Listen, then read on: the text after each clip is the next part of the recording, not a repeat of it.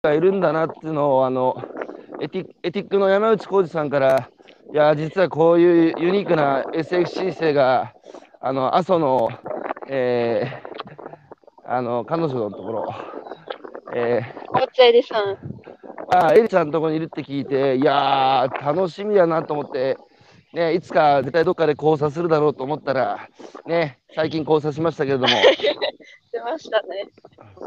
改めましておはようございます。おはようございます。はい。えー、今朝は2021年の7月、えー、今日20日かな？うん。え多分20日。20日？多分 ?25? え、25? あ、25か。はい すんげえとんちんかので。えー、25日日曜日、はい、えー、今朝のゲストは、えーユニークな方が来てますよ。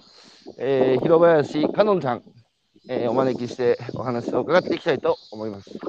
えー、かのんちゃんよろしくね。お願いします。はーい。いやー、い今何歳ですか？今、二十歳です。二十歳。ね。はい二。十歳か。じゃあ俺が26歳の時に生まれてきたんだな。俺46だから。あ、そうなんですね。じゃあ、まだはい半分にも達してないです。いやまだまだ。今はどこ歩いてるんですか？今は、さ秋田県の、おあの、今、岩岩手県に向かってるんですよ。実は。おなんだ我がふるさとへ向かってんのか。そうです。その途中で今、充電、電気自動車で移動してるんですけど、今、充電中なので、この周りをおとことか歩いてます。岩手の岩泉町。あれ？まさかどこに向かってますか？岩岩泉町。岩泉町のどちらに向かってますか？早野、早野さん。あ、早野さん。はやはい早野さんって、SF あの SFC の先輩じゃない？早野さんって。そうです。そうですあ。あ、わかるわかる。え、岩泉まで行ったらさ、中洞牧場には行かないの？あ、ヨーグルトのですか？中洞牧場。中洞牧場ってあれですよ。はい。かのんちゃん、あの、はい山24時間自然放牧をもう40年ぐらい前からやってる山地酪農の草分けの中洞忠さんという人が、なんと、あの、岩泉でやってますよ。なんと、うん。ともしよかったらさ、はい。いや、行ったらびっくりするぞ、本当に。さあ、山、うん山に牛を放って開墾しながらさ、はい。牛たちは全部野芝食べて200頭ぐらいだけど、はい。うん。あそこの牛はね、普通牛舎でつながれた近代酪農だと牛の平均寿命は6歳ぐらいだけど、中浦さんのところは20歳まで生きるし、あとまあ病気にもならないし、うん。えーそのその分ね、あの搾乳量は普通の3分の1だけど、だけど1000円であの人牛乳売ってるから。そそんな、こに、そこになんと年,、年間200人の学生が、あー中浦さんのところに研修に訪れ、寝泊まりしながら、えー酪農の手伝いしてる。だから、またの名を中浦学校と、そんな中暑い場所があるんですね。そう、中浦学校と呼んでて、中浦さんは、いじいいか、い。いか、は一次産業は食べ物だけじゃなくて人間を作る場所なんだって熱く語る人でさ、どうしよやばいでしう。ょ、やばいでし 行ょ。やばいです、行きたね。行きたかったはい、ら、この後俺さ、行きたくなってきこます。のはいこの後さ、紹介するからさ、終わったら。はい。はい。うん。あの、多分ね、か最近、酪農家さんのところに行けてなかったので、うん。ちょっもうと、ね、多分ね、ぴったりだと思う、はいぴったり。なるほど。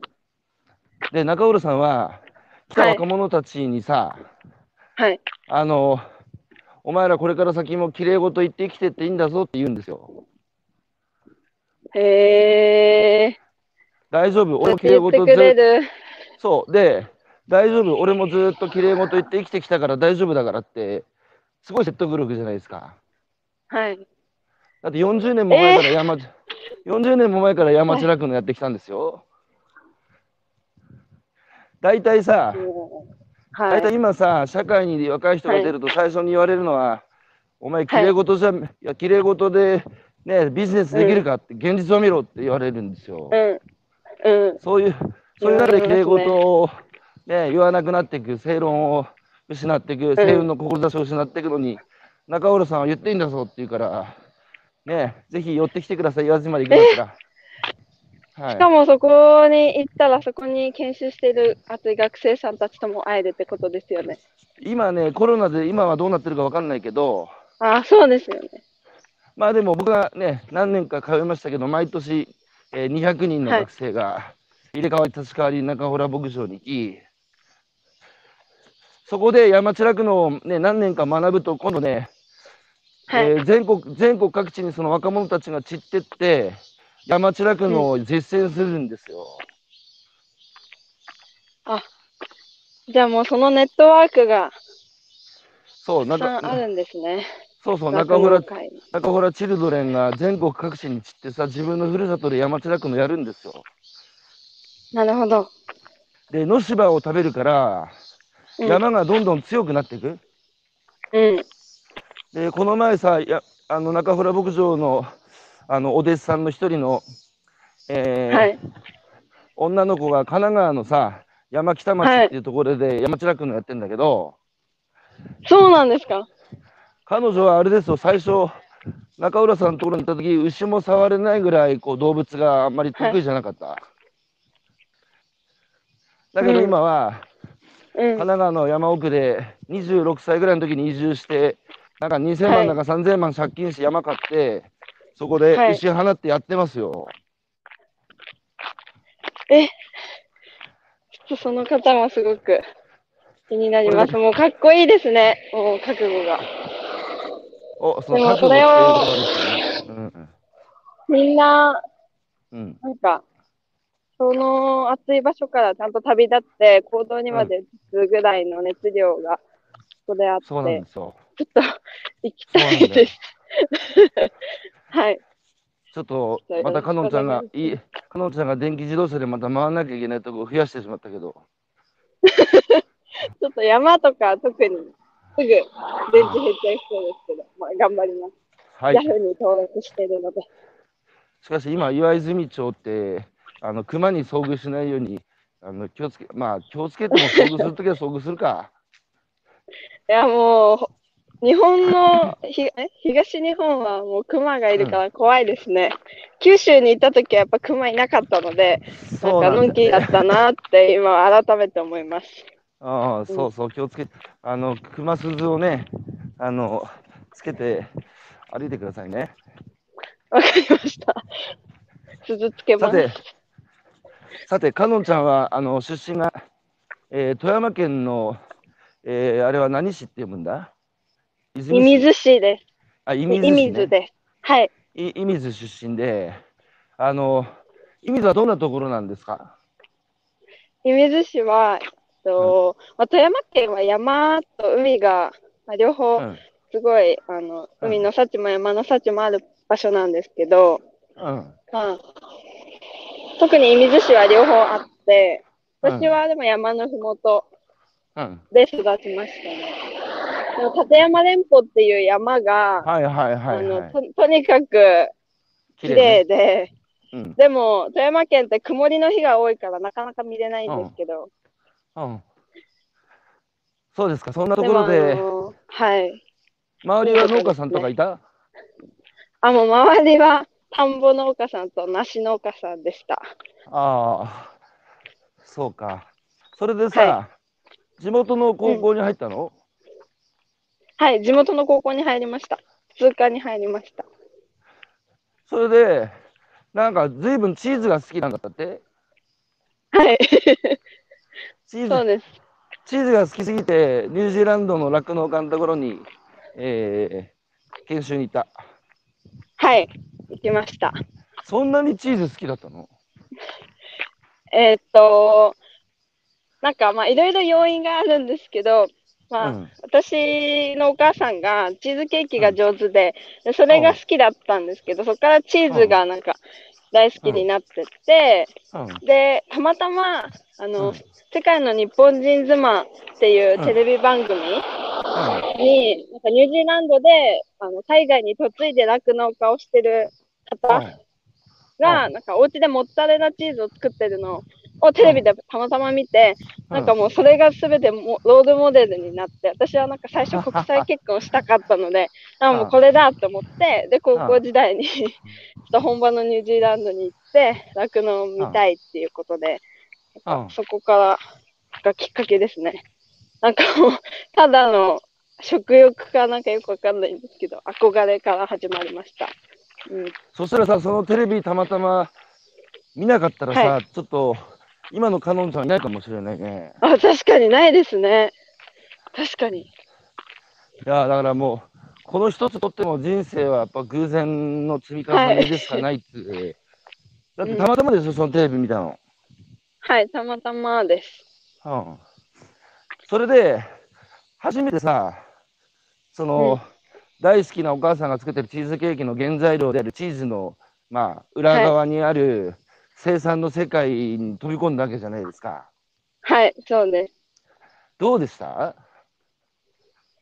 やっぱり、あの、最初は動物福祉とか、そういう、はまあ、かん動物が育てられてる環境とか餌とか、それによって人間も、なんか、人間性みたいなものをなんか失ってるんじゃないかってぐらい、最初は私は感じてしまって、まあ、でもうん現場に行ってないから、その時はただうん、なんか、なんでこんなひどいことするんだろうっていうのだったんですけど、うん。なんかその経済の中に農業が入ると、ここまで、なんか、まあ、特に動物ってすごい見見えやすい形だからなのか、すごく衝撃で、うん。なんか、やっぱり違和感がうん。あって、うんだから、まあ、ニュージーランドでのびのびと育てられてる酪農家さんのところに、もうい、行きつつ、ちゃんと日本で酪農してる方、あの、うん。両方ちゃんと見て考えようかなっては思ってました。うん。うん。で、実際さ、ニュージーでその酪農家のところで、あの、体動かしてさ、牛の世話をしてみて、どう思いました？どうだった？なんかやっぱり土地って大事だなって思いました。土地。やっぱりこんな平野があって、もう本当適地うん適作が一番やっぱいいんだろうなっていうことうんうはん本当に思ったし、うん。あと制度とかがやっぱり全然違ったので、酪農の仕組み、うん。うん。日本は、まあ、土地の買い方とかそういう売り方とかも、ニュージーランドは全部、なんか大手企業が全部やってて、そういう仕組みもいろいろ関係してるのかなと思って。ううんん。うん。何より、なんかうんニュージーランドの人たちはうん働いててすごく、あの、愉快、愉快な人たちで、ああ。そう、それが印象的でした。じゃあ、酪農も皆さん楽しそうにやってたんだね。そう、なんか牛にみんなに名前つけてやってたりして、ああ。ってことはさ、うんってことはその、なんだ、買ってる頭数もそんなになんか、めちゃくちゃ多いっつうことじゃなくて、何頭ぐらいなのニュージーランドで買って。うん私が行ったところは800頭飼ってたんですけど、まあでもぜあ全部は名前ついてないとは思います。なるほど。とか、そのまあ場で適当につけるみたいな、あると思うんですけど。なるほど。じゃあ、基本、あの、パーラー、あの、メガファームで、パーラーで、こう、搾乳をどんどんどんどん、あの、近代酪農にね。はい。でもなんかメガファンうんなのに、なんでこんななんか、みんな幸せそうなんだろうって思いました。ああ、それはちょっと、面白いね。はい。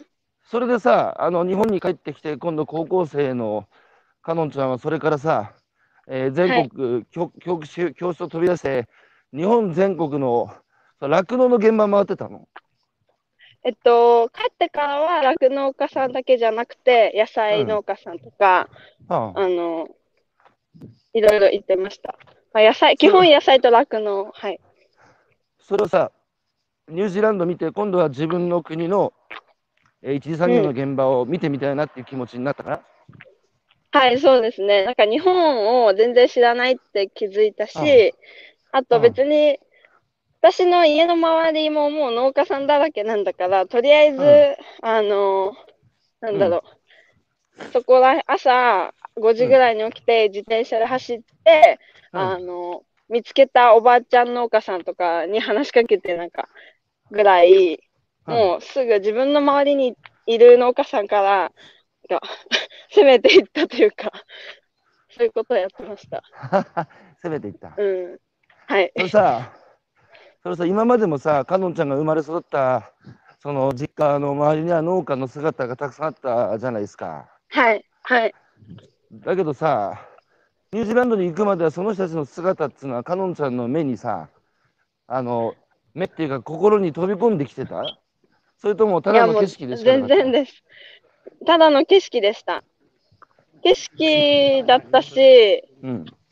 なんかもう、田んぼだらけの学校で育ったんですけど、もう周りが。うんなんかみうん水を抜いて、あのうん土が割れたりするのも、まあ意図的に農家さんやってるのに、私たちはなんかうん。農家さんがサボって、なんか水干からびいてるよみたいな、思ってるぐらい。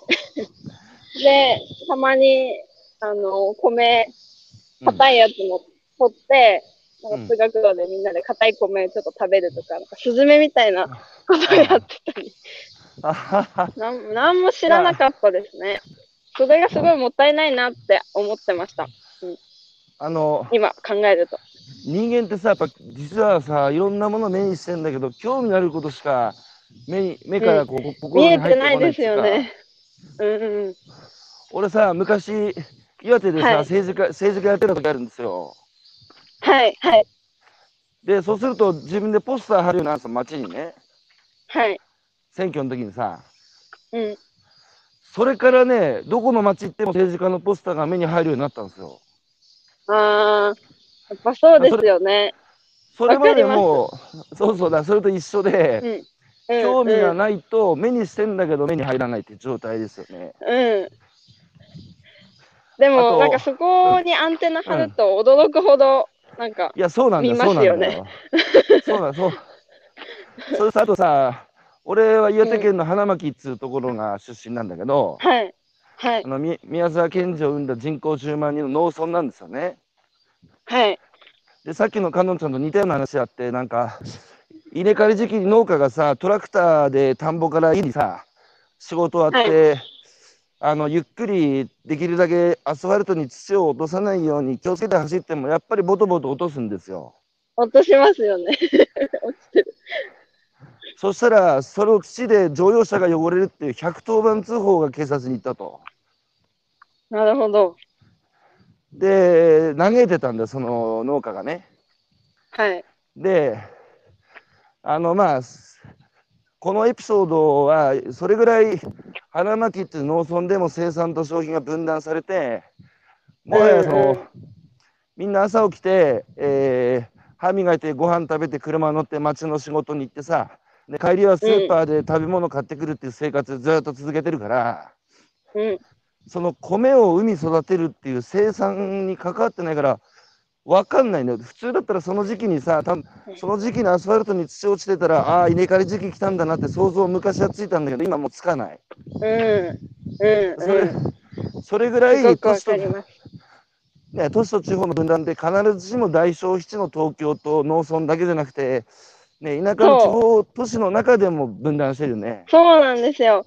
だから、うんなんかあの、都会で生まれ育って、都会で育った人が、まあ、食とかうん生きる原点わからないんじゃないか、みたいなことは、うん私は、なんか田舎で育った、もう18年間田舎で育った私もわからなかったみたいな。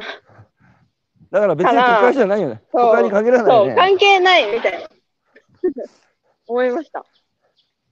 しかもさ、むしろさ、なんつうかこう、俺も都市都市と地方こう行ったり来たりするけど、意外と都市の方がさ、整備された、まあ、あくまで整備された人工的な自然だけど、なんかはい自然の中で子供たちが走り回ってる景色が都会にはあり、わかります。でうん。田舎行くとさ、やっぱりげ、なんつうかこう、整備されてない自然だから、そこに子供をさ、こう放り投げる覚悟がやっぱり大人の方になくなったので、危ないって、えー一人で海入るなとか、一人で山行くなとか、うんだからうん田舎の子供の方が逆に自然に触れてないんじゃないかって心配してしまうんだよね。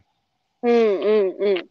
あのー私が高校生の時にすごく悲しいなって思ってたのは、なんかどんどん田んぼが住宅地になったり、なんかコンビニうんうんがなんか、もう増えすぎる現象があって、うん。もうどんどん田んぼが潰れたらもうコンビニになるみたいな。うん。じゃあ私が大学卒業してとか仕事うん。ちょっと一段落して地元に帰ってきたら、この田んぼの景色は全部家とか建物になってるんだろうかみたいな思った時にすごく悲しい気持ちがあって、で、それをま大学の友達とかに言うと、結構田舎出身の人ってそういう思いを結構持ってて、なんかどんどん地元の景色がうんあの緑じゃなくなってくとか、家とかコンビニとか消費されるなんかものに変わってくものにすごいななんか悲しさを覚えてて、で、去年それが、あの、大手入さんっていう農家さんのもとで、ランドスケープ、風景を守ってるんだっていうことを、なんか改めて知ったときに、あ、これって本当に故郷を思う心とか、そういうのにも本当につながってるなって思いました。なるほど、その生産する田んぼから消費消費するコンビニへと、まあ、いわば都市が持ち込まれてるってことだよね。そうですね。なんか、でもさ取ってつけた感じで。でもさ、そのそのことにさ、心を痛められる感性って、やっぱり、なんつうか、今の若い人たちってすごいなと思うのは、僕の時代ね、いや、なんか、うん、コンビニが、コンビニができたとかさ、イトーヨーカドーができたとかさ、もう都市のさ、消費社会が地方にこう、入ってくると心を取ってさ、なんか、そういう時代だったんです、おじさんの時代はね。だけど、やっぱりさ、僕、かのんちゃんたちに、に二十歳前後の子たちと話してるとさ、はい。なんつうかこう、やっぱり物がね、まあ、生存に必要な条件がほぼ満たされた、まあ言ってしまえば、物質的には空前の豊かさを謳歌し、物が超溢れてるさ、社会に生まれ落ちてきたからこそ、なんかもうお腹もいっぱいだし、いろんなことは満ち足りてるんだけど、うん。なんかこう、逆にそう世界をフラットにさ、みうん見れてるっつうか、何が大事で何が大事じゃないか、何が必要で何が不必要かっていうのを、すごいこう、うんフラットに見えてるような気がするんですよ、あの、かのんちゃんたちはね。なるほど。うん。で、逆に言うと、うんその、生きる、こう、実感とか生きる目的みたいなものに飢えてるっていうか、うん。そのうんアフリカとかインドの貧困地域でさ、生きる理由とか生きる目的探してる若い人はいないと思うんですよ。今日生き抜くことで精一杯でさ、明日生きてるかどうか分かんないから、そんな余裕ないじゃないですか。うんうん。だけど、日本は逆に、それがないと生きていけないぐらい、やっぱりその豊かになってしまってる。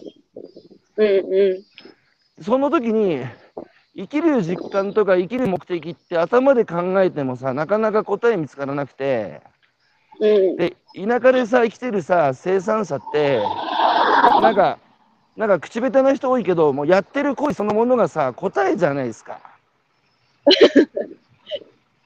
人生にそのままつながっていますね。そうそう。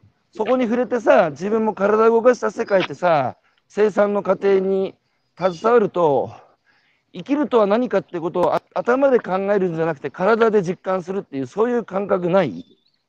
うん、あ、なんか、本当、人間が考えても、そんな、なんか、叶わないというか、もうすべて自然が教えてくれるっていう感覚だなって思ってますね。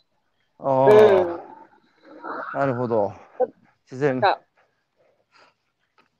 それさ、じゃあうんその、すべて自然がいろんなことを教えてくれるときに、僕は生産者はあの自然の通訳者だって言ってるんですよ。うんうん。そのやっぱ自然からのメッセージをさ、毎日自然を眺めてる人たちだからさ、その僕ら普通の消費者は、そのメッセージを受け止められないっていうか、読み解けないけど、農家と漁師はさ、それ読み解けるから、僕はあの人たち通訳者だって言ってるんだけど、そういう感じはしない？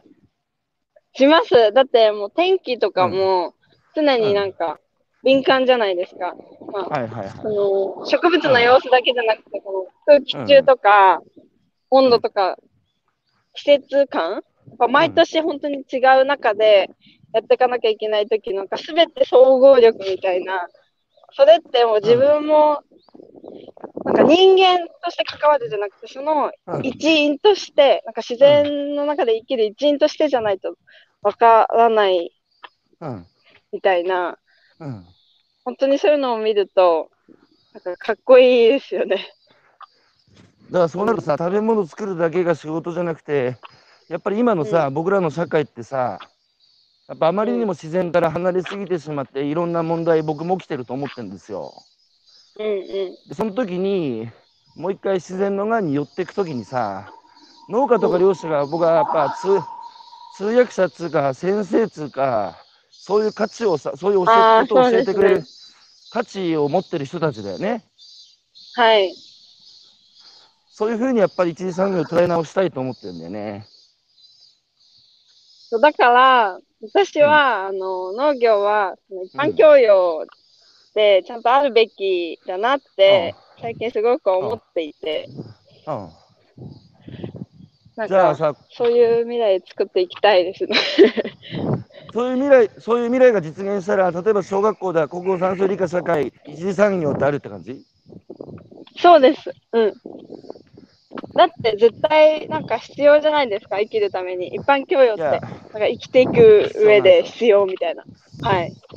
だからさ、とね、日本のさ最高学府の東京大学出た連彼らがさ、うん。やっぱの農村行くとさ、自分は生きるために必要なことは何にもできねえっていうことにやっぱ打ちひしがれるんだよね。うんうん。で、やっぱりさ、なんか自分で食べ物作れるとかさ、例えば山入ったらさ、何がその、ううん薬草でこう効くか効かないかとか、こう何が そういうのが分かるっていうのはさ、なんかやっぱり自信につながるよね。うんうんうん。なんか、そういううん生きるうん力ってありますよね。その別に一次産業に従事しなくてもうんよくて、その今の社会、みんなが。でも、なんか、そういう一面も持てるようになったら、うん、全然違いますよね。いや、うん全く違う一人と思う。一人が変わったら。で、問題はさ、例えば小学校の授業の中に、えー一次産業を入れようとすると、うん。まず親親が反対するっつうか、そんなね、暇あんのかと、うん。そその分勉強する時間削られるじゃねえかっつう、親の、親の反対がやっぱあるっつうんだよね。ありそうですね。うん。まあ、あと学校の先生も、やっぱり、あの農村留学をさ、子供にさせる前に、まず学校の先生した方がいいんじゃないかっつうことを言ってた農家もいて、やっぱりうん先生がさ、今、僕らが喋ってるような一次産業の価値をさ、やっぱ理解しないとはい子供たちに進められないじゃないですか。うんうん。さて、あの話絶対ありますね。なんか、はい、えーたくさんのコメントいただいてます。えー西田さん、石川の農家さん、えー昨日する直前、えーニュージーランドに3週間、あ海外研修に行きました。そのうち2週間は酪農家さんへ。その時に言われたのが、えー朝晩だけ作業すればいいから楽だろうと。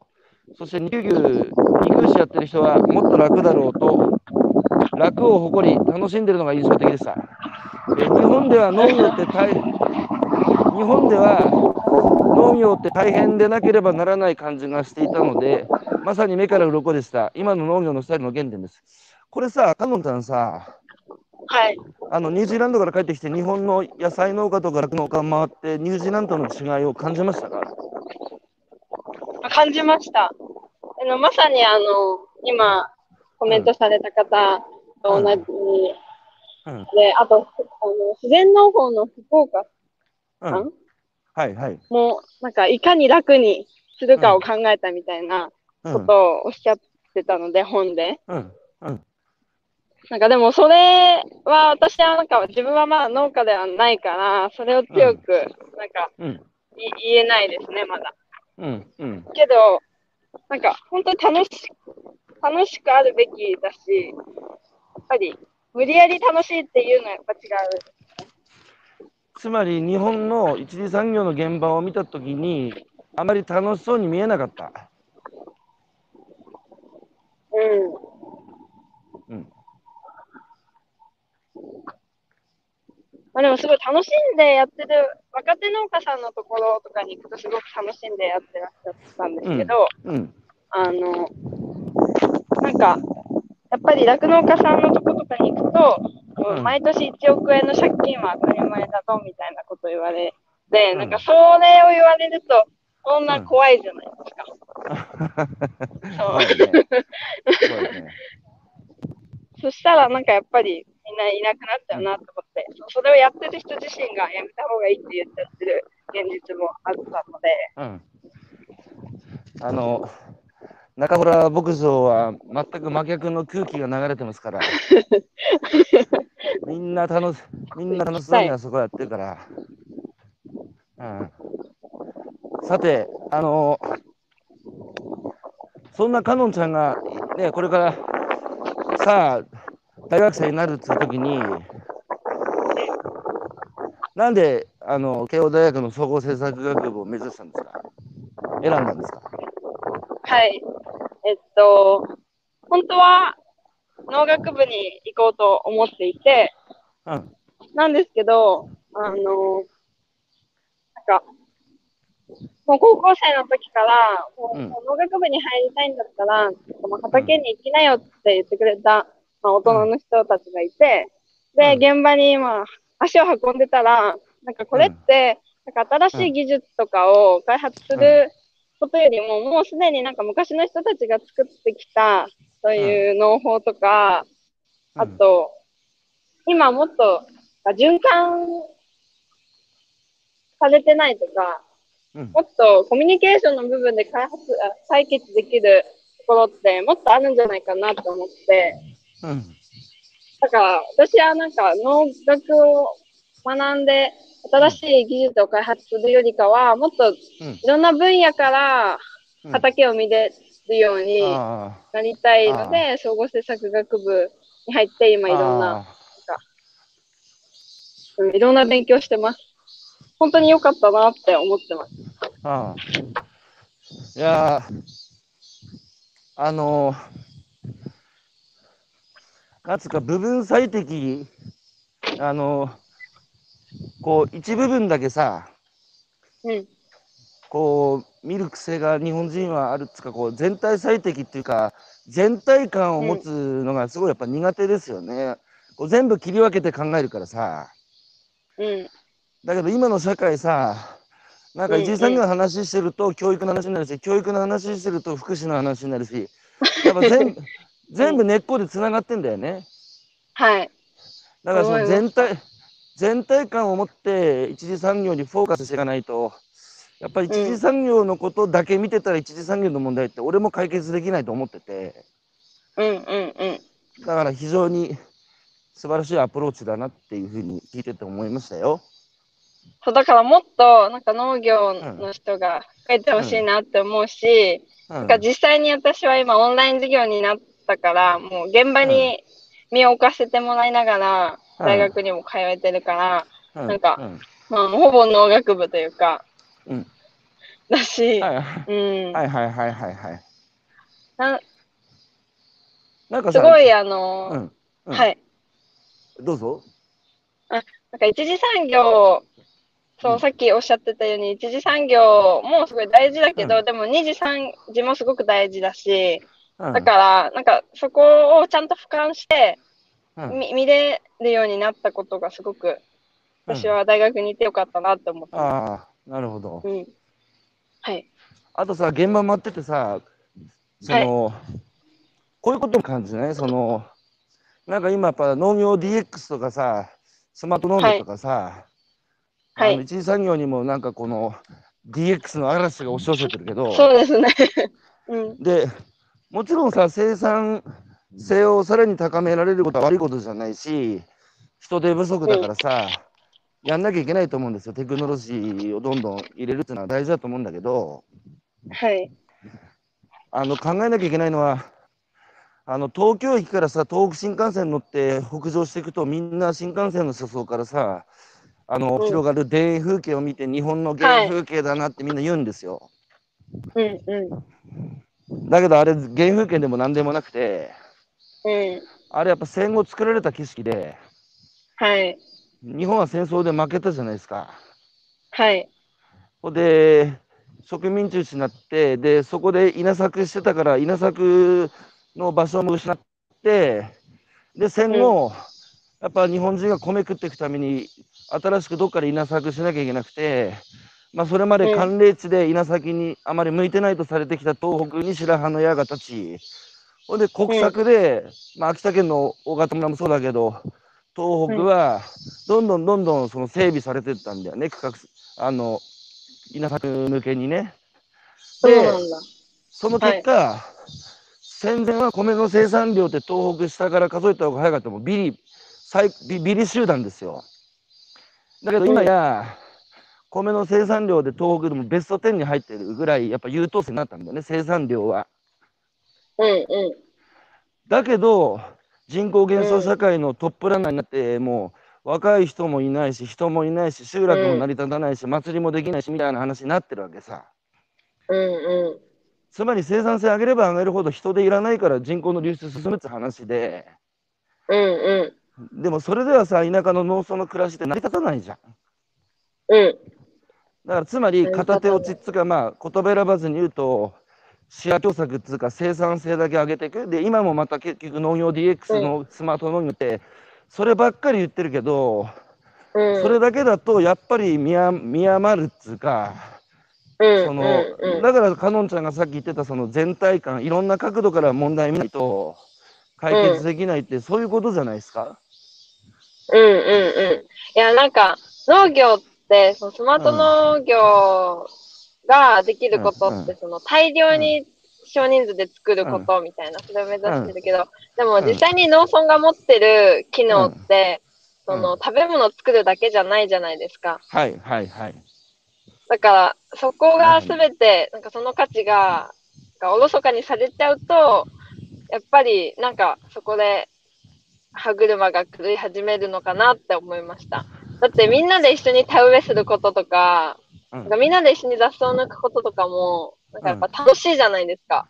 なんみんなでやれば楽しいし、うん。なんかその中で動物とか、うん。あの虫、虫も嫌いな人も、まあ、田んぼで見たら虫意外にいけるなとか、なんかそういう 愛愛とかも あるし、なんかさそういうさいわゆるそういうことも含めたあの農業のなんかね多面的機能って言ってしまえば身も蓋もないけど食べ物を作る以外うんにいろんなその機能を、えー我々人間にとって必要な機能多面的な機能を有してるって教科書では勉強するじゃん。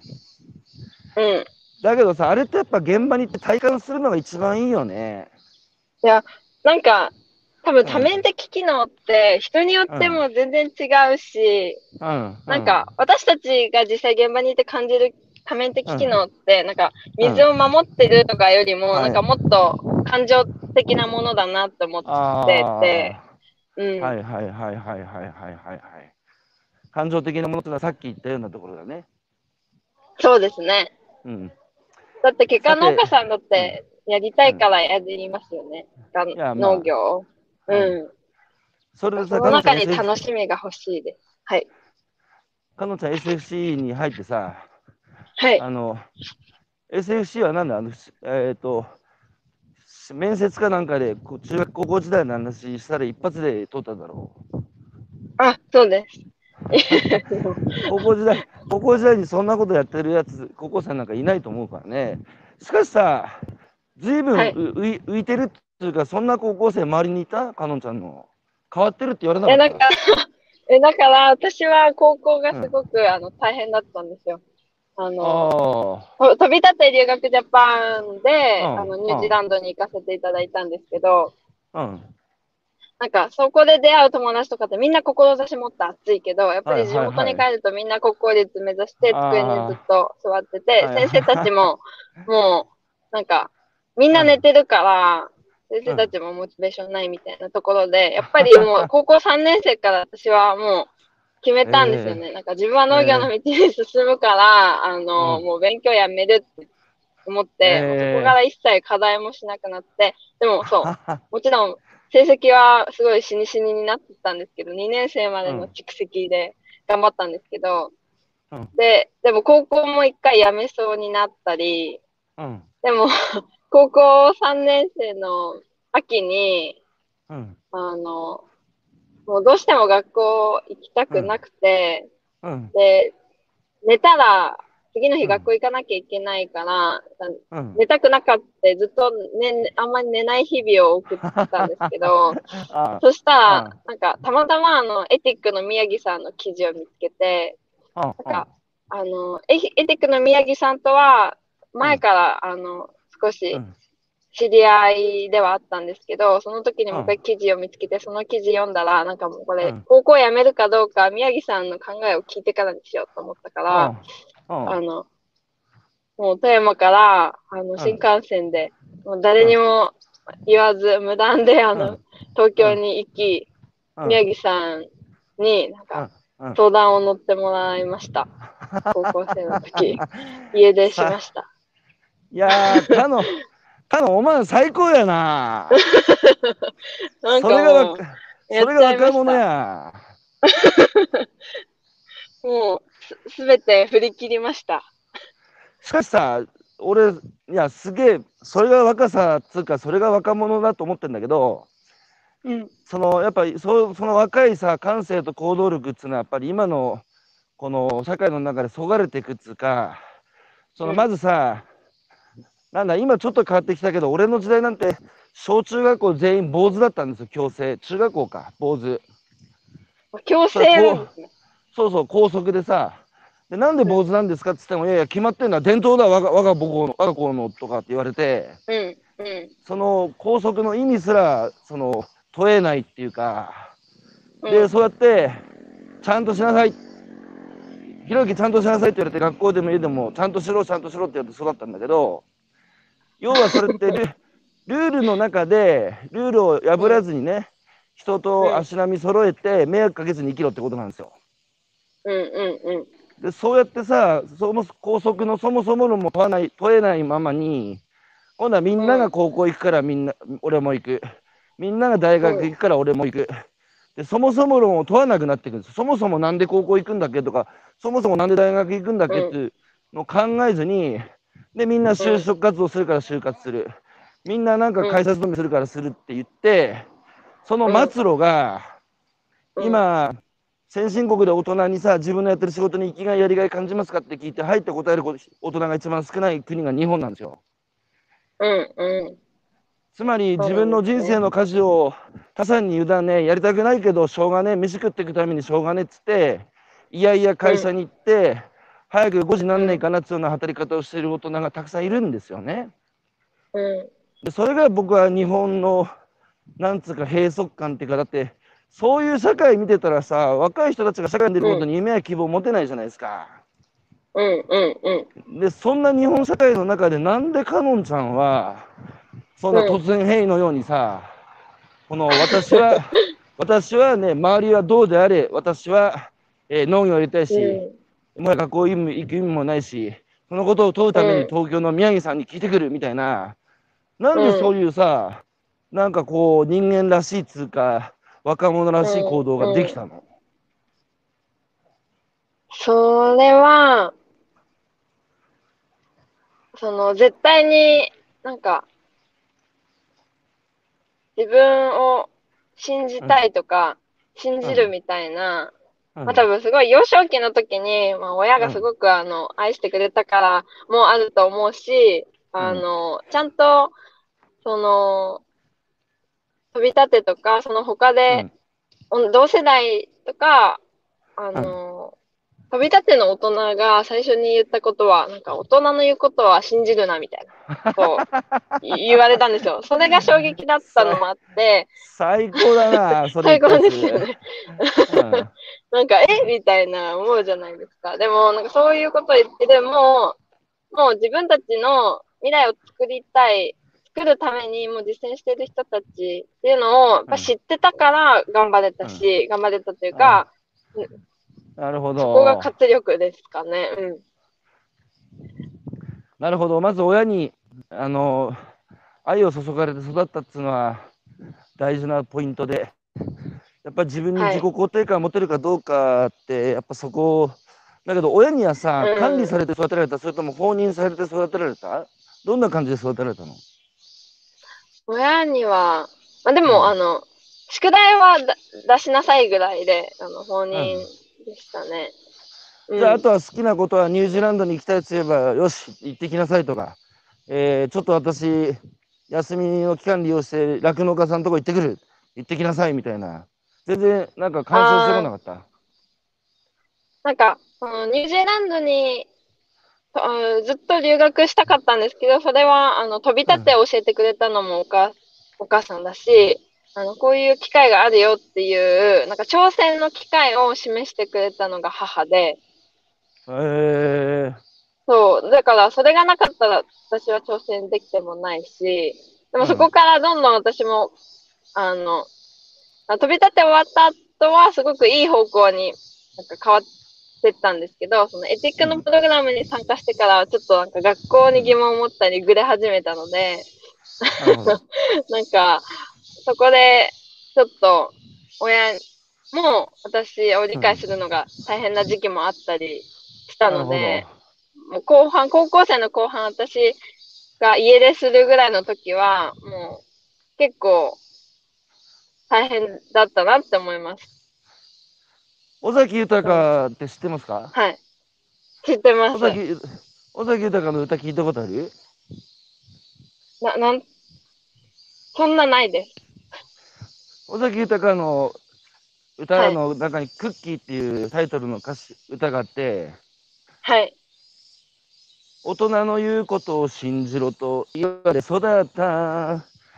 答えがあるならば出さなければならなかったし嘘をつくなと言われて育てられた、僕たちの親が作った経済大国だけど首をひねって 悩んでいるのはなぜあの尾崎の歌って、えー、うん。尾崎の歌って今もね結構高校生聴いてるって聞くんだけど、うん。そのやっぱり僕らの時代も彼の歌聞いたけど普遍的なんですよ。クラシックですよ。今も昔も聞かれてるってことは。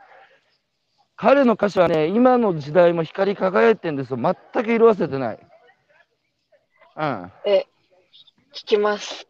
うん道中、長いので聞こ聞いて聞いて尾崎豊聞いてください、う。はい。さてさてさてさて、えー、かのんちゃんは掘りがいのある人だけどそんでさ宮城さんはさなんつったの？はい。かのんちゃんになんかまず落ち着けみたいな。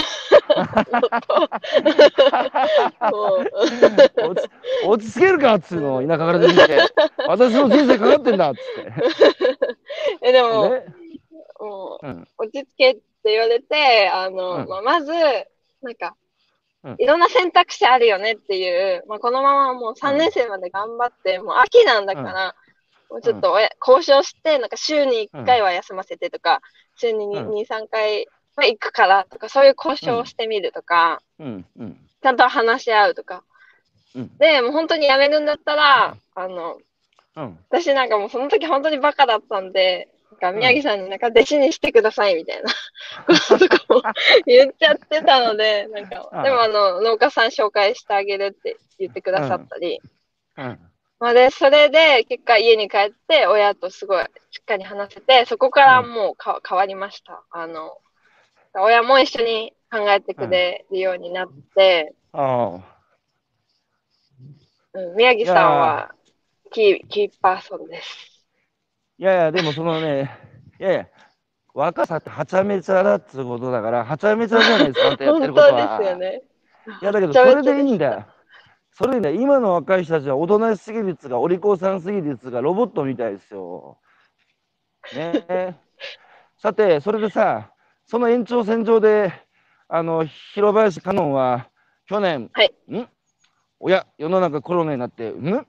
学校はオンライン授業で行かなくていいんだ。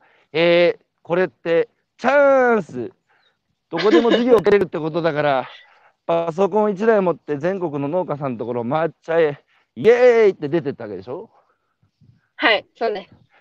そこもさほとんどの大学生は杓子定規にさいね、かだ学校来んなと家でオンライン授業だっつってそうなんだって言ってアパートの中でさパソコンを広げて、おとなしく授業を受けてるわけですよ。うん。だけど、別に家でって言われてるわけじゃないから、リモート授業なんだから、どこでもいいじゃんっつって、その飛び立てるっていう、その感覚がやっぱり素晴らしいですよね。なんでそう思ったの？あ、でも、この全国を、はあの、行ってみないかって、あの、導いてくださったのは、このおつえりさん、きょ去年1あえた。年お世話になったエリさんが農家さんを紹介していただいたので、でも、こんな、なんかいつか日本、日本のことは絶対もっと知りたいって思ってたし、だけど、そそれを自分の興味分野のその農業のお手伝いで回れるとかって、なんかもう最高じゃないですか。だからもう、なんか、もっと知りたいとか、やっぱり、みんなになんか旅してるって言うと、なんかふわふわしてるみたいな思われるけど、でも全然私の中では、なんかもう、うん。自分の挑戦というか、じ実うん。もう大学の授業と、そのうん。農村回りながら授業を受けるとかって可能なのかっていうのを、うん。多分、今実験中ですね。だからいいことばっかりじゃないし、大変だけど、うんだけどめっちゃ、これをちゃんとできれば、うん次の人もなんか、繋いでいけるなっていあのう、なんかき希望を持ってます。はい。カノカノンに何ふわふわしてんのっていうやついたら、何言ってんだあんたこそ何ふわふわしてんだ東京ぶ東京で。学校ばっか行って何ふわふわしてんだって言い返してやれ。だってそのさ、去年のコロナを経てさ、今年もオンライン授業だっつうので、あの電気自動車乗って日本中今旅しながら大学の授業を受けてるんだろうけど、はいそ。の、このコロナがある種気づかせてくれたことっつうか、大人だってさ、は働き方改革って政府が旗振り役してたのに父として進まず、コロナでさ、一気にさ、うん。リモート勤務だ、満員電車の解消だなんつって、やればできるじゃんって話で、まあ、大人の働き方も少しずつ変わり始めてんだけど、うん。大学生の学び方だって変わってしかるべきでさ、うん。そのココロナでさ、もちろん大学行かなきゃできないこともあるだろうけど、別に大学行かなくてもリモートで済むこともあるし、で、プラス、うえーリモート授業なら大学で学べない生きた学びを全国の現場に得るっていう、両立できることに気づいたわけじゃないですか。はい。気づきました。なのに、世の中が元に戻ってさ、またみんな対面授業だ、みんな出てこい、学校に行って、アホかっつう話で、やっぱね、コロナで気づいたことをさ、いかにさ、これからの社会に社会に生かしていくかっていう、つまり大学だって変わった方がいいですよね。例えば選択制にするだとかさ、うん。その辺どううん思いますか、えそう、あの、だから、私はもう学部長さんとかにめっちゃラブコードを送ってるんですけど、うんまあ、そもそももう私がこの生活を続けたいっていうことと、うん、やっぱり選択肢として欲しいですよね。なんか全部じゃなくていいから、大学うん4年間のうち半学期とか1年でも、うん。それからなんかみんな1年生の時にみんな仲良くなって、2年時はじゃあどっか散らばって、で3年時また集まるとかなったら、もうそれぞれがもう超独自の学びをして、日本全国のなんか小さい、うん物語というか、うんうん、その地元のおばあちゃんの話とかをするわけじゃないですか、全国の。なんうんかそこからやっぱり未来を作っていくべきだなって思って、って考えたら、なんか日本の未来一気に明るくなるなと思ったんですよね。いやー、いやー、素晴らしい感性し、やっぱね、やりたいことが見えてる人は技術は後からついてくるんですよ。でも、技術とか知識から始まってっから、いやー、勉強したけど、やりたいこと見つからないなーってみんな言ってんだけど、うん。やっぱね、まずね、やりたいことを、それがあれば知識も技術もね、後からどうにでもついてくるんだけど、そこが今ないけど、その意味で、やっぱこう、現場回って今さ、ばあちゃんと話してるところからしかスタートできないって、観音ちゃん言ったけど、本当そうで、まずやってみなはれなんだよね。なんかちょっと興味あることあったら、もう教科書なんかぶん投げてしまって、まずやっとにかく動いて、動いてやってみなはれっていう、そこ教がさ、科書なんか見ちゃダメですよね。そうそう、ほんとダメダメ。あ ダメダメ、うんあんなのクソな役にもた、あ、言っちゃった。ごめん。えっと、それでさ、それでさ、僕やっぱはいもう一つ聞きたいのは、かのんちゃんがそのやっぱ一次産業とか食べ物を作る現場っていうのは人間のやっぱり原,、原点でこれからますます大事になるというのをね、はいもう確確信したって言葉を使ってんだよね。はい。それはさそこをおじさんに教えてほしいんだけどなんでかのんちゃんはさこれからの日本社会まあ今さ江戸時代は国民の8割から9割が農家だったけど今1%だからうん国民の100人に1人しか農業やってないでしょ。うん。でね農業の必要性っつうのをいろいろいや海外にもう任せてしまえばいいんだっつう人もいるしさいろいろあるんだけど、かのんちゃんなんでさその一次産業の厳罰な、我々日本で生きるさ全ての人にとって子供にとってもさ必要だっていうふうに確信してるの？直感？それは。そうですね。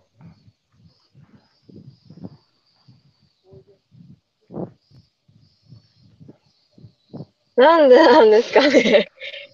直感、直直感ですね。はい。いいそいやそれでね下手に理屈込めなくていいよ。うーん。あの、うん、あの直感なら直感でいいんですよ。はい。あのそこそこで下手にね理屈だけ先行してこねくり回すとなんかこう なんつううか、はい。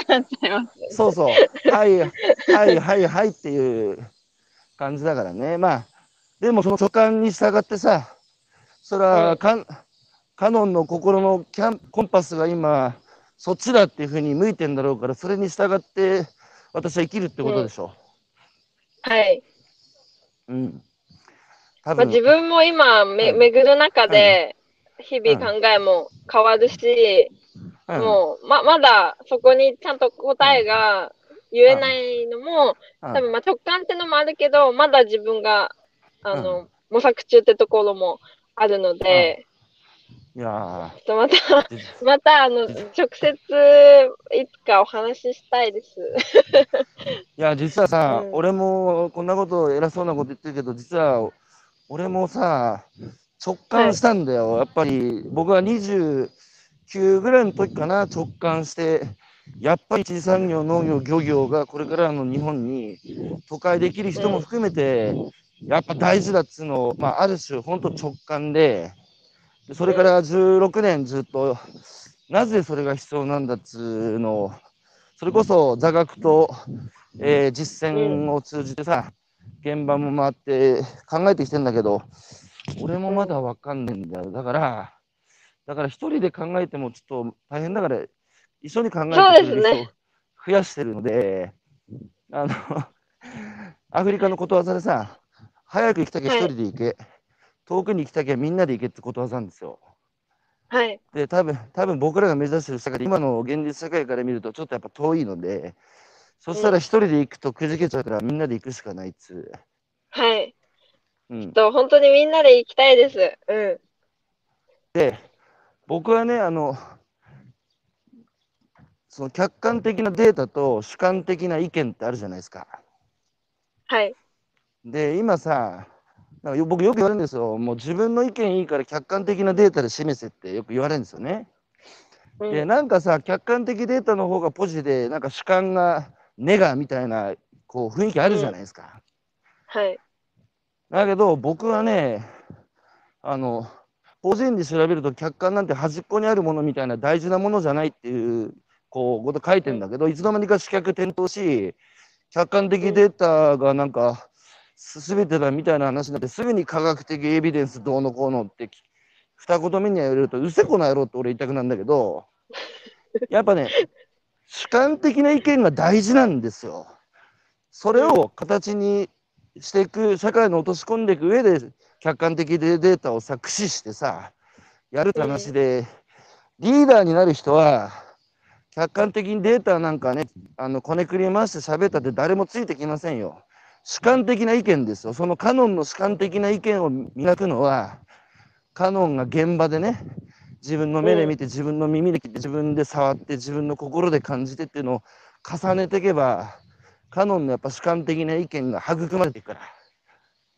いやーもう人本当に、高橋さんの、うっせえこの野郎みたいな、うん私ももっと正直になろうって思いました。いい大丈夫だ大丈夫だめっちゃいいなからって思いました。それぞれここまで来てるから大丈夫だから。おだってさそれぐらい前のめりに行こう。頑張る。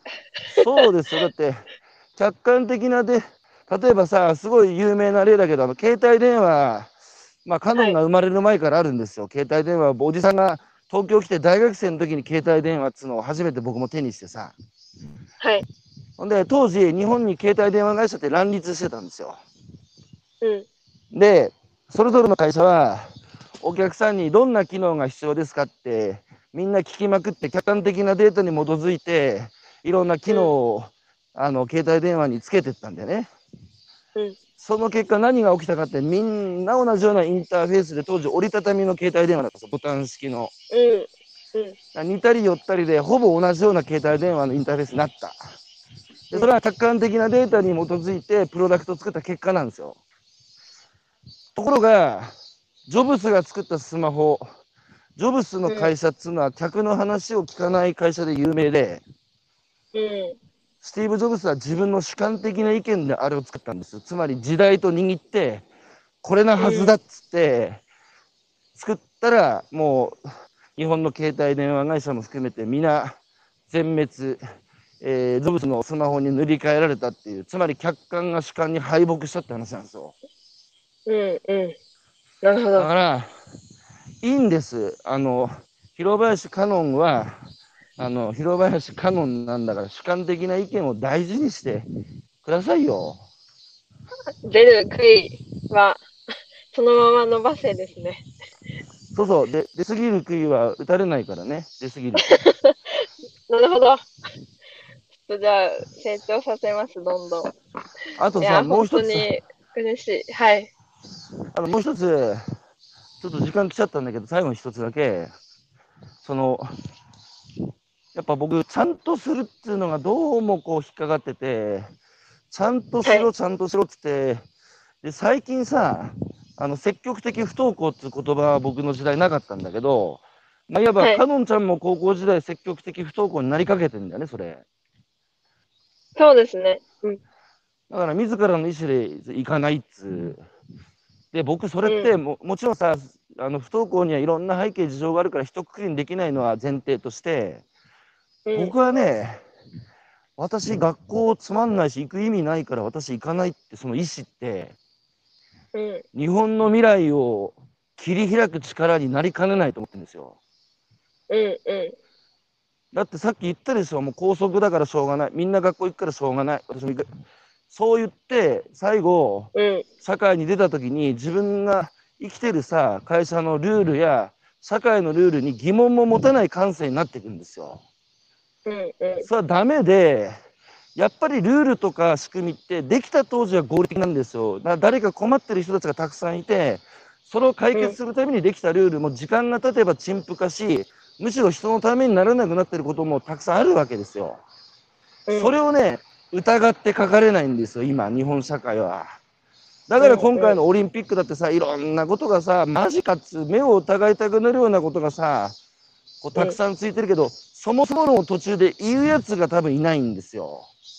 うん。そう考えたらさ私学校意味ないから行かないってすごいことじゃないですか今の学校の枠組みにおかしいと思って行動してる人たちなんですよ。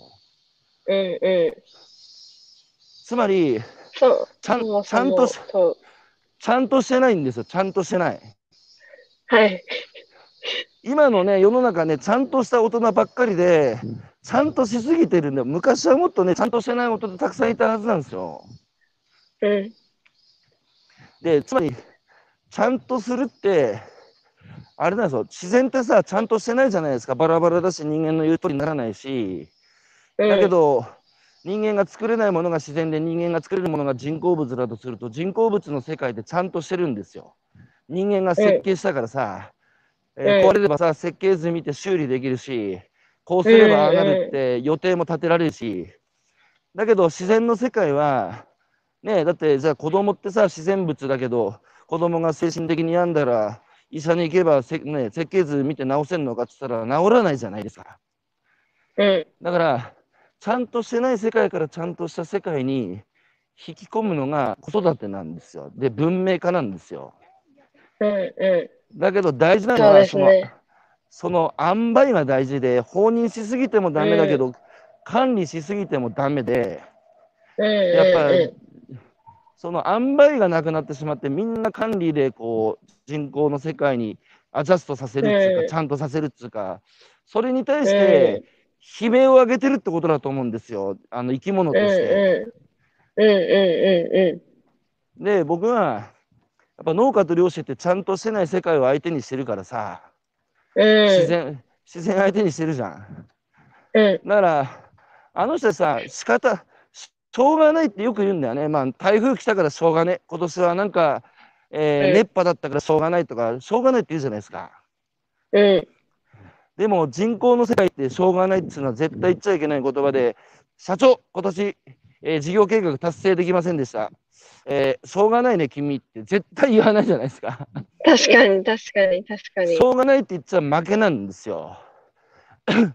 だけど子供もさ稲もそうだけどさ稲に向かって、うんお前今年ちゃんと実をね実をならせろって稲に言ったってそうならないじゃないですか。うん。だからだからねつまり何言いたいかというと今日本は子供減ってるでしょ子育てあの少子化。うん。これはね自然が苦手になったってことの表れで昔は国民の10人に9人が農家だったから、日常の仕事と子育てとの間に矛盾がなかったんですよ。だけど今は99%の人がパソコンが相手つまりちゃんとした人口の世界が相手なので日常の仕事と子育てとの間に重大な矛盾が生まれてるって話で。うん。だどうどう向き合っていいか分かんないんですよ、その子供って自然にね。うん。うん。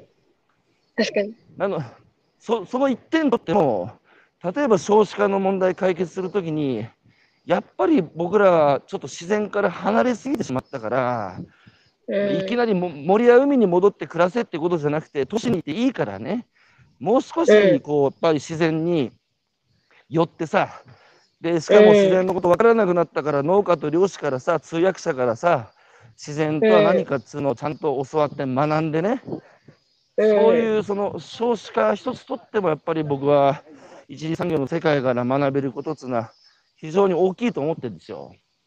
うん。うん。うんあー今、思ったのが、うんそのしょうがないって、あの、柔軟性というか、もうんう、多分、うん。スポンジというか、もう、どういうことにも受け入れるっていう、うん。ある意味優しさだと思って、まあ、うん。農家さんってすごい、愛がある優しさというか、ただ、うん。そのいいよいいよって言ってくれるじゃなくて、本当に優しいというか、うん。優しいから怒ってくれるし、うん。相手のために怒ってくれるとか、それも全て優しさで、うん。なんか、そうやってちゃんとしてないことを大事にする社会になっていけば、やっぱみんな優しくなっていくのかなって、今あ聞いてて思いました。つまり寛容になるってことですよね。うん。ちゃんとしないってだってだって他人が自分と違うに決まってるじゃないですか。うん。でその違いも含めて抱き抱きしめられるつか受け止められるだからこそその本当に人間としてダメな時はちゃんと怒るっつううん。そうですよね寛容さっていうのは抱きしめるだけじゃなくて怒るってことも合わせてだから親がそうだよなうん。うん。いやーすいませんカノンちゃんとの話は尽きないんですが、えー 最後、えーいろいろご意見いただいてます。私の学生時代もちゃんとした人は大学行ってなかったんですよ。えー ただ潰す、ただ潰されてしまっただけで、えー高橋さんのような方は多くの屍の上にある成功時、あ、いや、僕が成功してるかどうかは別として、そこは本当に、えー先輩方が切り開いてきた道を先輩たちよりも楽して歩いてると思ってます、僕は。だから感謝してます。えーかのんちゃん、僕は何回か言ったかもしれないけど、改めて最後に言いますが、はい。後から生まれてきた人間の役割は先輩について追い越すことです。えーそれができないと、それは若い人の僕は怠慢だと思ってて、だって、さあ、賢者は経験に学び、愚者は歴史に学ぶ、あ、逆か。えー、賢者は歴史に学び、愚者は経験に学ぶか。うんあの、ね、その、経験にしか学べないんだったら、戦争の悲惨さ、もう一回戦争するしか気づけないじゃないですか。うん。だけどそれバカじゃないですか。僕ら先輩たちが戦争っていうのをして歴史の教科書で学んでさ、あんな悲惨なことを二度と起こしちゃいけないっていう歴史から学ぶじゃないですか。うんそれと一緒で、僕も先輩たちの背中見てさ、で、あと先輩たちが書いた本も読んで、あの人たちが一生かけてさ、いろんな失敗から気づいたことをさ、なんか500円ぐらいで読めるんだよね。うん。そしたら同じ失敗は繰り返さなくて済むし、僕らの時代の新しい感性でさ、あの新しいやり方でやっていけば必ず追いついて追い越せるはずなんですよ。うん。だから、かのんちゃんも半分は俺の話聞いてさ、半分は聞かなくてよくて、なんかこのおっさん言ってること古いなっつって、かのんちゃんのみずみずしい感性で上書きしてくればいいんですよ。それが社会を前に進めるってことですよ。うん、受け渡していく、受け継いでいくってことですよ。それは農家がやってることですよ。はい。それをぼ僕らもやるんです。やるぞいいか、カノン。あーもう。見てろ、俺は先輩に落ち着いて追い越すから、次は今度カノンが俺に落ち着いて追い越せ。わかったか？やります。はい、じゃあ最後に、えーそんなカノンちゃんと最近一緒に始める青空留学っていうのがありますが、僕、あの青空留学、今年はトライアルでやってるけど、来年は100箇所、再来年は1000箇所ぐらいでやりたいと思ってるんですよ。はい。で、しかもなんか1週間とかじゃなくて、大学にも認めさせて、えーもうオンラインで、えー現地で青空留学をやれるっていうふうにしたいんだけど、ちょっと一緒にや本ろう。当ですか？本当本当本そ当。こは本当にやりたいです。もう、やりたくてたまんないです。やろうぜ、カノン。絶対やりますよし。ねえこれはね、第2、第3の、えー広林カノン量産計画なんですよ。いやー、あなたみたいな人がたくさん増えたらもう大変な世の中だな。もういなんか、うん。大丈夫かな？大丈夫、大丈夫。あの、カノンみたいな、ちゃんとしてない人がね、もっと社会に出てて、やっぱさ、農家の中でもさ、大変そうだけど、楽しそうに生きてる人たちっていっぱいいない？うん、います。自分の人生をね、自分で握ってる、自分の人生の数を自分で握ってる人っていうのは、本当にこう、いい顔してるよな。うん。うん、カノンもいい顔してるよ。ありがとうございます。じゃあ、ということで高橋さんもかっこいいです。おそうか？よく、よく言われるよ。よし。じゃあさ、旅の途中だろうけど、岩手県はね、俺のふるさとだから、ちょっとまずは中洞牧場を紹介して、あとは漁師のところでもいいんだろそうですね。ちょっと漁師のところもさ、紹介するから、岩手県と取るときはちゃんと、ちゃんとおじさんに聞きなさい、僕のふるさとなんだから。すいません、ちょっと、ギリギリよかった、今日、今日、入る前。そうだよ、お前、領本領空。審判、領空審判だ、領空審判。ちょっと言わなきゃいけない。入、入、岩手。はい。入国審査。ということで、はい。はい。ということで、えーこの後も、えー道中、ね、安全にあの移動してくださいね。ありがとうございます。はい。ということで、今日は、えーゲストに日本の未来、えー広林香音さんお招きしてお話を伺ってきました。えーお聞きいただいた皆さん、あ、いろいろ、あ安倍正人さんというのは気仙沼のおる学校の先生ですよ。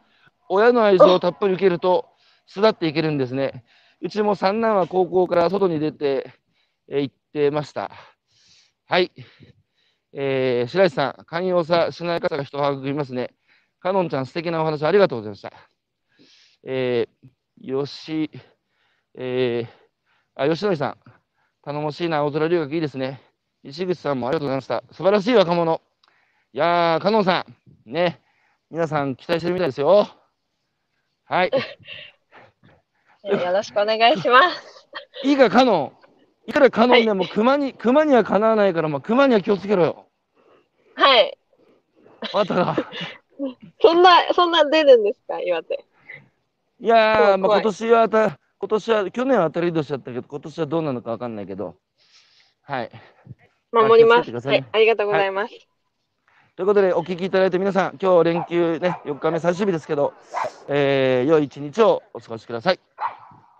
それでは、ありがとうございました。はい、かのちゃん、またねありがとうございます。